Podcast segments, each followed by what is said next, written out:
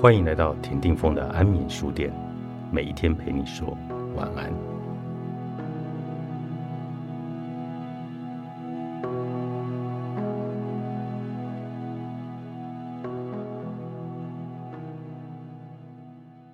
放过自己，但别放弃自己。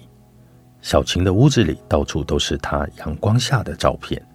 小晴的日历里记满了和她有关的一切日子，她的生日。和他出世的日子，结婚的日子，包括他奔赴天堂的日子。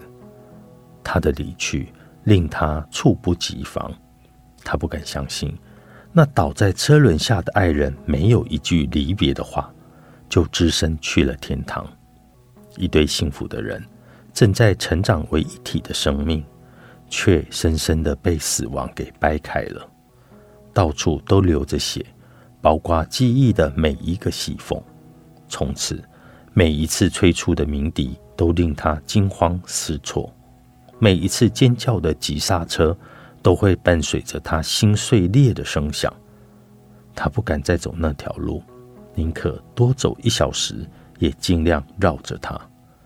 司机不解地问他原因，他胡乱地解释：那条路边上的建筑物太多，终日见不得阳光。让人心里不舒服。司机摇着头，不时的透过镜子打量这个怪异的女人。他的心开始在那些伤心的过往中发霉。他与这个世界之间隔了厚厚的一堵墙，阳光无法穿透。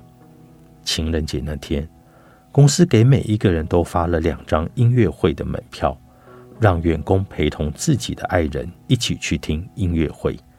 他刚刚有些平复的心，又一次被人扔进了伤感的石子，记忆的涟漪又开始荡漾开来，心像枯叶一样在水面飘着。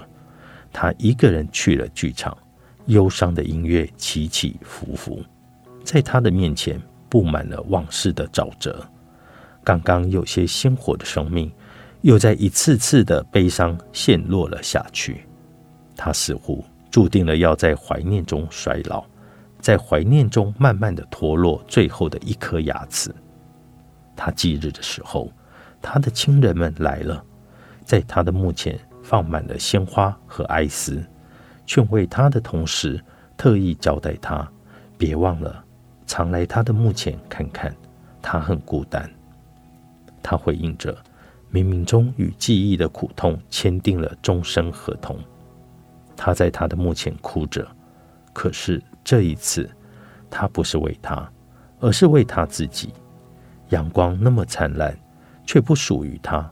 人们编给他手帕，其实人们也不知道，最好的安慰人心的手帕，是让他学会忘却。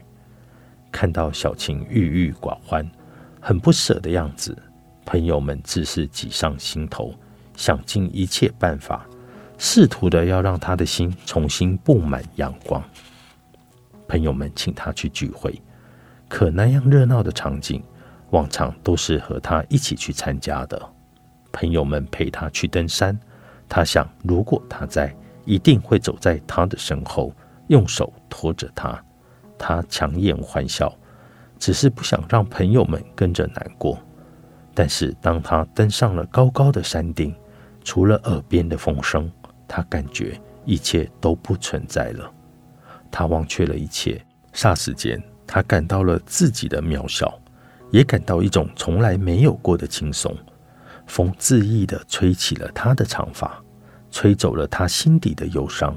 那份束缚灵魂的苦痛从双肩上卸了下来，然后被抛向深深的谷底。他大声地喊：“爱换来的。”却是心中的那边欢乐的回声，爱。朋友们终于找到机会开导他了。你爱他，你就要为他好好的活着。有些时候，忘却不是背叛，而是你对这个世界的另一种爱，是天堂里的他对你的最深期待。他含笑不语。其实，这山顶上的风早已令他醍醐灌顶。人不该被记忆的绳索羁绊，他重新回到生活中来，用忘我的工作渐渐埋住过往。有人说，鱼的记忆只有七秒钟，七秒一过，就不记得发生过的事了。每一个游过的地方，又变成了新的天地。所以，鱼是快乐的，它们不会在幸福或者哀伤里沉溺太久。忘却不是背叛。而是即将枯死的树上发出的新芽，是唯一的手帕，可以去抚慰种种历经苦痛的灵魂。像鱼的七秒钟，想不起的前世，想不起的苦痛，只有恍惚的背影，只有似曾相识的朦胧，这些已经足够。当你对一段感情纠结得体无完肤，心疼欲碎时，何不舍了那一份情债？转过身就是天涯。急不来时，你可以按下暂停键。作者：朱晨玉，静好出版。